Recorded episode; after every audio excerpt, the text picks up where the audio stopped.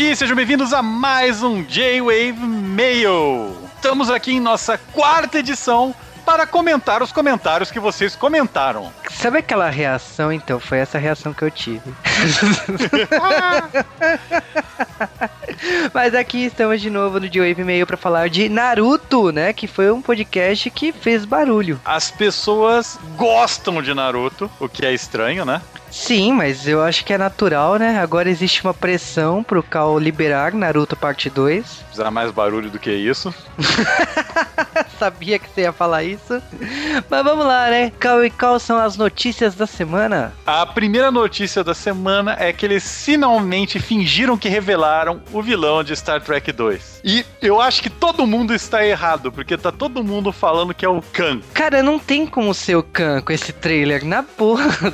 Não é impossível. o meu chute é que, na verdade, é o Gary Mitchell, que é um vilão que apareceu no comecinho da série clássica de Star Trek, que era um colega do Kirk que, devido a um, a um problema, ele ganhou superpoderes. Então, tipo, é um chute bem viajado, mas é o meu chute. O que, que será que os trackers estão falando, sabe? Nossa, o Carl sabe nome de vilão terciário de Star Trek.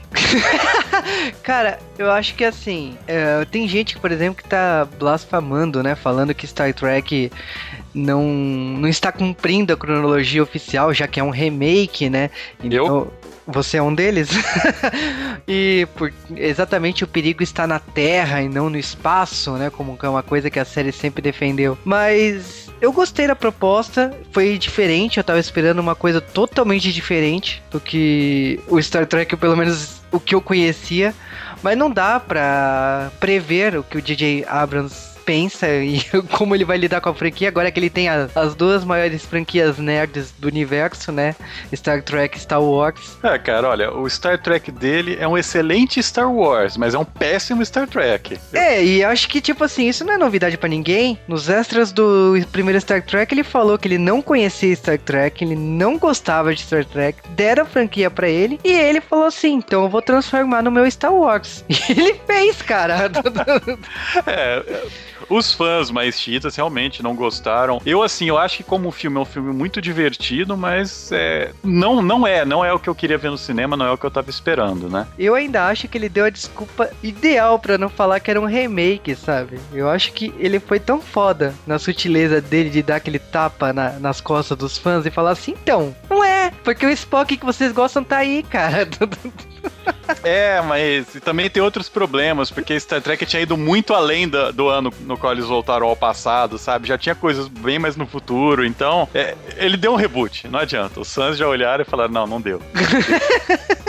Larga mal. Mas não é a única notícia polêmica dessa semana. Uma notícia polêmica aqui envolvendo Neil Gaiman é que, do nada, ele resolveu trazer o personagem Angela pra Marvel. Cara, é tão estranho ter a Angela na Marvel, porque a Angela, queira ou não, ela tem a cara do universo Spawn. É, a, o Spawn é o Homem-Aranha dos Mortos, para quem não lembra, dos anos 90. E a Angela foi criada, né, pro Spawn número 9 e tal. Rolou uma briga na justiça, né, porque o McFarlane falou que era dele, que não sei o que, o Gaiman falou, não, eu que criei essa porra, essa personagem é minha. Acontece que, tipo assim, essa briga na justiça aconteceu em 2002, acabou ano passado, e a Angela é do Neil Gaiman e, e ele utiliza como ele quiser. E a Angela agora está na Marvel. Tipo, tem noção como isso é estranho? ah, cara, pelo Neil Gaiman, né? Não sabemos, o Neil Gaiman disse que vai escrever alguma coisa pra Marvel, ele tá amiguinho da Marvel agora, depois dos petelecos da DC, porque para falar o outro, o outro escritor que também é do Reino Unido não gosta muito dele. Aliás, nenhum deles gosta deles entre si, né? Ah, cara, eu já desisti de entender essa coisa. Eu sei que, tipo assim, o Neil Gaiman, ele tava também na justiça por causa dos direitos de Marvel Man, que é um, um gibi excelente na Inglaterra. Tava rolando uma briga porque o Todd McFarlane também tinha conseguido os direitos e não sei o que.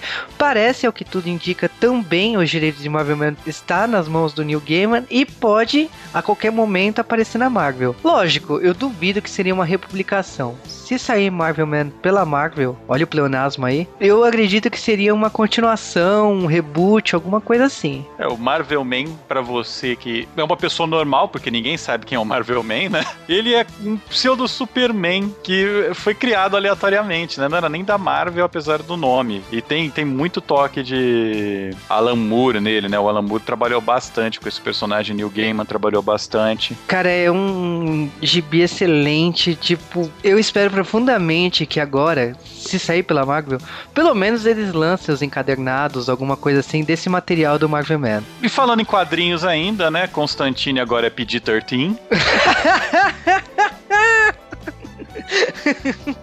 Cara, tá rolando uma polêmica sobre isso, porque os quadrinhos do Hellblazer acabou. Eu sei que vocês estavam reclamando assim, sério que a DC vai acabar assim? Ela decidiu acabar e trouxe, né, o personagem pros Novos 52. Só que tem um monte de polêmicas em torno desse desse personagem entrar pro universo novo da DC, né? Ah, cara, eu não sei. Tipo, o Novo 52 para mim é uma prova cabal que os quadrinhos estão morrendo. Então não tem muito o que fazer. Eu tô triste nesse ponto. Cara, a polêmica do cigarro é. É o de menos, cara. É Olha o, de... resto do gibi. tipo, ok, é a capa, mas vamos, vamos ver. De repente, né? De repente melhora. Agora, outra notícia agora em termos de seriados. O Doctor Who, né, que todo mundo adora, né, que pede aqui no J-Wave direto. O Peter Jackson está interessado em dirigir um episódio da série. Só que ele não quer dinheiro, ele não quer nada. A única coisa, aliás, ele quer algo. Ele quer um Dalek. Exterminate. É, o J-Wave também quer fazer um episódio de Doctor Who. Só que a gente também não vai cobrar nada. Eu queria um Dalek pelo episódio. Ah, cara. você quer um Dalek pelo também. episódio? Também. Eu tô, tô, precisando desentupir umas pias aqui em casa, velho. Da hora. Olha, os Doctor Who. Ah, Ruvians, Ruvians. ah, falando em série também, a gente perdeu essa notícia semana passada porque já tinha gravado os Correios, mas Verônica Mais está de volta, eu só tô esperando confirmar com a Camis para gravar um episódio do J-Wave. O Juba não precisa saber disso, ele só vai aceitar. Ah, eu vou ficar lá de marionete, né, no dia. Três, três temporadas para assistir do dia pra noite, vai lá, meu filho. Ah, beleza.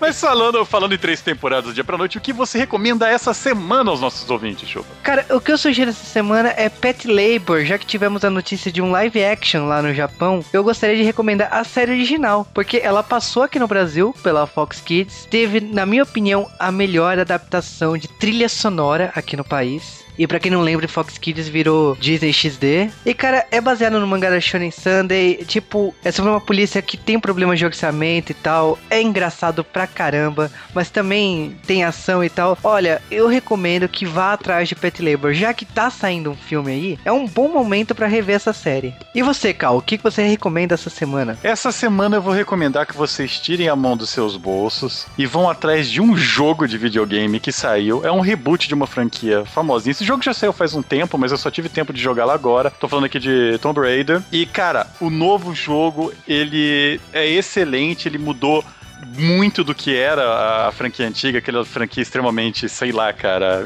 quase misoginista.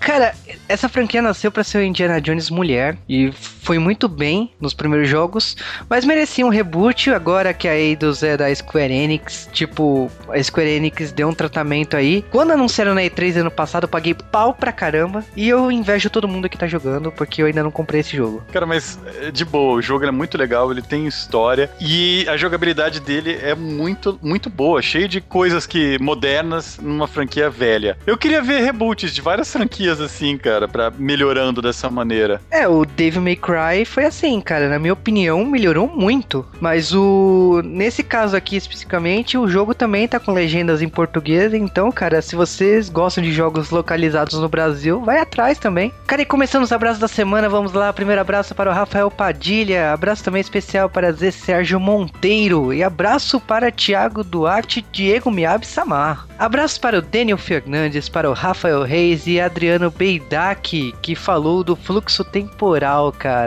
Também abraço para o Buga, vulgo Mestre Bet. Aliás, o Buga deu uma bronca em todo mundo, eu vou repassar essa bronca em todo mundo. Bando de ouvinte passivo e também bando de leitor passivo. Vocês estão comentando pouco, aliás, abração pra galera que deu um oi no podcast, mas volto a dizer, seus passivos vão lá e deem um oi no comentário, porque vocês não estão comentando o suficiente. E também pro pessoal que escreve no nosso blog, o pessoal que faz artigos, eles estão falando que vocês não estão comentando tanto, vocês estão diminuindo os comentários. Galera, o pessoal faz um trabalhão danado para escrever aqueles artigos, então vão lá, façam a parte de vocês. Nós sabemos que vocês estão lendo, porque a gente sabe quantas pessoas leem. Falta só vocês serem um pouco mais ativos e comentarem também nos posts. É, porque o seu comentário é o nosso pagamento. Agora, continuando nossos abraços, abraço para Raquel Serramos e abraço também para o Álvaro César Dollins também para o Kleber Silva, para o Fábio 16 e 20 horas. Abraço também para o Giovanni Link e para o Danilo Mortari. Também para o Di Benedetto. Abraço para o Marlin. Para o Márcio Neves Machado. Para o Rafael de Andrade. Que aliás comentou bastante essa semana também para o Vinícius Bá. Para Little Baby Fire. Abraço para o Hector do Fogo. Também para o Reaper. Para o Ginkgo Bilobar. Caramba, velho, ganhou. Também para Lorenz Galahad, para o Arthur Malaspina, para o Sérgio Sampa. Para o G Games 2K. E foram esses os abraços da semana. O primeiro e-mail da semana do Ricardo Santana. E ele falou: Bom dia, senhores. Não é bom dia mais, mas. é, o pessoal tá errando, velho. ele falou de Cavaleiros do Zodíaco, que ele lembra de lutas maçantes e longas. Cara, você não tem noção como está sendo isso. Eu acho interessante que ele também recomendou que chamássemos o Eduardo Spor para gravar o podcast de Cavaleiros do Zodíaco. Nós não temos contato direto com ele. Se alguém tiver, fale conosco, mas nós já gravamos a primeira parte de Cavaleiros do Zodíaco inteira. Sim, vale lembrar que o Eduardo Spor ele já falou várias vezes que ele inspirou em Cavaleiros do Zodíaco para escrever a Batalha do Apocalipse. Então, tipo, nós sabemos que ele é um grande fã. Eu já gravei uma participação com ele no Nerdcast, né, que ele acabou aparecendo para falar de Cavaleiro Zodíaco. Mas, cara, a gente já gravou, tem um dublador, um, convidado muito especial no podcast. Então fique atentos, porque Cavaleiro Zodíaco tá muito foda no J-Wave. Mas continuando os e-mails da semana, e-mail do Giovanni Link. E ele falou, né, de Naruto, ele ficou zoando, né, o nome da série. Ele falou que ele lembra que assistiu a série dublada no SBT. Sim, eu acho que muito, muita gente, né, lembra da série quando passou no SBT. Ele falou também de algumas séries, né, que ele gostaria aqui no J-Wave como El Hazard, cara, tipo, todo mundo só gosta da abertura de El Hazard. Eu acho que eu sou a única pessoa que assistiu El Hazard. Então, cara, eu não gosto da abertura e eu assisti. Explodindo cabeças, a minha, inclusive. Ele falou também que ele espera o podcast de One Piece Hunter vs Hunter. Curtidas. cara, com One Piece ou Hunter vs Hunter? a Hunter vs Hunter vai precisar de muito pra fazer, Agora e-mail da semana também, e-mail da Ana Lúcia, Joaninha Trekker, e ela falou boa tarde e bom tudo. É, ela sabe das coisas, bom tudo. Acertando, né? Tá, tá mais perto. Ela falou que adora Naruto. E por causa disso, os clichês que a gente tanto zoou no podcast, ela acha o inverso. Porque como Naruto foi a obra que ela teve contato assim primeiro da, pra esse tipo de série, então ela acha que tudo é imitação do Naruto. É, é um. Eu acho que é um ponto de vista diferente. Ah, é, é feito Star Wars, né, cara? Sim, exatamente. Agora, ela falou de outras séries que ela acompanhava e que ela entende essa ideia quando a gente zoa clichês, como Speed Racer, Salamu, Princesa e Cavaleiro, Pinóquio, Candy Candy, Fantomas, Dom Drácula, Patrulha Estelar tem série nessa, nessa série que ela comentou, mas eu percebo que você tem uma idade aí que você acompanhou muitas séries que talvez muitos ouvintes do J-Wave não prestaram, nem sabem da existência delas, como Salamu, mas eu entendo que, tipo assim, cada série inspirou um clichê que foi o a, que acabou se tornando padrão no Japão. Lógico, tem séries aqui que você falou, como Caçadores de Elfa, que eu adoraria de gravar um J-Wave, mas eu acho que o Cal não. Vai ser difícil essa série aqui.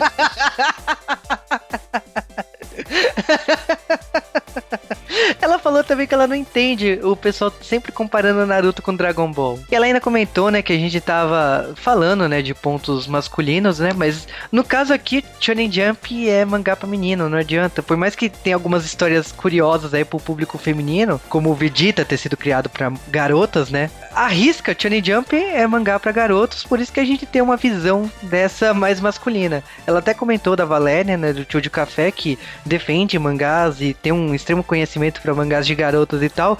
Sim, eu conheço a Valéria, fui amigo e companheiro, né, de revista, porque ela também escrevia para Neo Tóquio. E eu concordo, se um dia a gente falar de algum mangá para garotas, eu espero ter a Valéria aqui no J-Wave. Agora, Ana Lúcia, obrigado pelo e-mail da semana. Vamos ao e-mail também do Bruno Oliveira, nosso maratonista da semana, né? Aliás, que mandou o e-mail foda, né? Sim, ele é, utiliza o apelido de Macabro e ele comentou que o J-Wave esteve em várias etapas da vida dele, então eu comecei a me sentir velho quando eu comecei a ler o e-mail dele assim, mas ele falou que assim, começou na época de cursinho, trabalho, faculdade e tal, e ele conhecia o blog desde a época da minha viagem do Japão, e ele começou a fazer maratona, então tipo assim, nós fomos por muito tempo os amigos dele, né, porque ele não tinha com quem nerdear, e ele uh, nerdeava ouvindo J-Wave. É um tipo de comentário que a gente já recebeu de alguns ouvintes do J-Wave, então eu agradeço esse feedback. Nós ficamos felizes que a nossa conversa nerd de nerdei.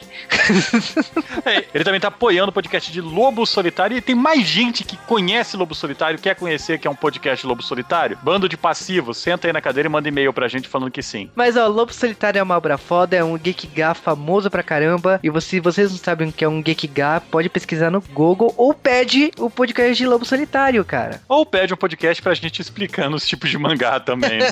Exatamente. Então, cara, valeu aí, Bruno Macabo Freitas. E, cara, valeu, foram esses e-mails da semana. Você sabe que para mandar e-mail para jwavecast.jwave.com.br. Se você quiser comentar, faça aquele fluxo semanal no jwave.com.br, no post do podcast da semana de preferência. E comente também no Twitter, arroba jwavecast. Vale lembrar curtidas, 4 mil curtidas, nós vamos fazer o cara tossir. Que piada, hein? Meu É, facinho, facinho. A gente tá falando de Jaspion. Cara, 4 mil curtidas Jaspion. Eu acho que vocês podem fazer isso. Pode fazer melhor, né? Então, Jaspion com 4 mil curtidas, 2 mil curtidas é Cavaleiro Zodíaco. Então, foi gravado, vai sair isso logo logo. 3 mil curtidas Sailor Moon está em produção. Já estudamos, vai gravar de novo esse podcast.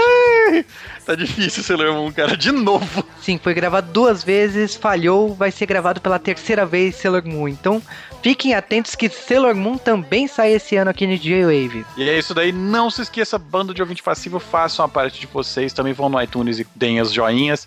E mandem e-mails e comentem, nós queremos saber o que vocês acham, é importante, pra gente é muito importante que vocês falem a parte de vocês, gostando ou não do episódio. Tipo, mesmo que você falou, esse eu não ouvi, não gosto desse a gente precisa ter esse feedback. E vocês vão dar esse feedback porque vocês não são os bobões. Exatamente. Então vamos lá, comentem, mandem e-mails, escrevam no Twitter. Vocês já sabem o que tem que fazer. E também mande fotos. Aonde vocês estiverem ouvindo o J-Wave, mande fotos pra gente publicar aqui no J-Wave Mail. Inclusive o Nerdmaster tá arriscando outro emprego já, né, velho? Fato, hein, cara? Falando nisso, então, agradecemos e até semana que vem no próximo J-Wave Mail.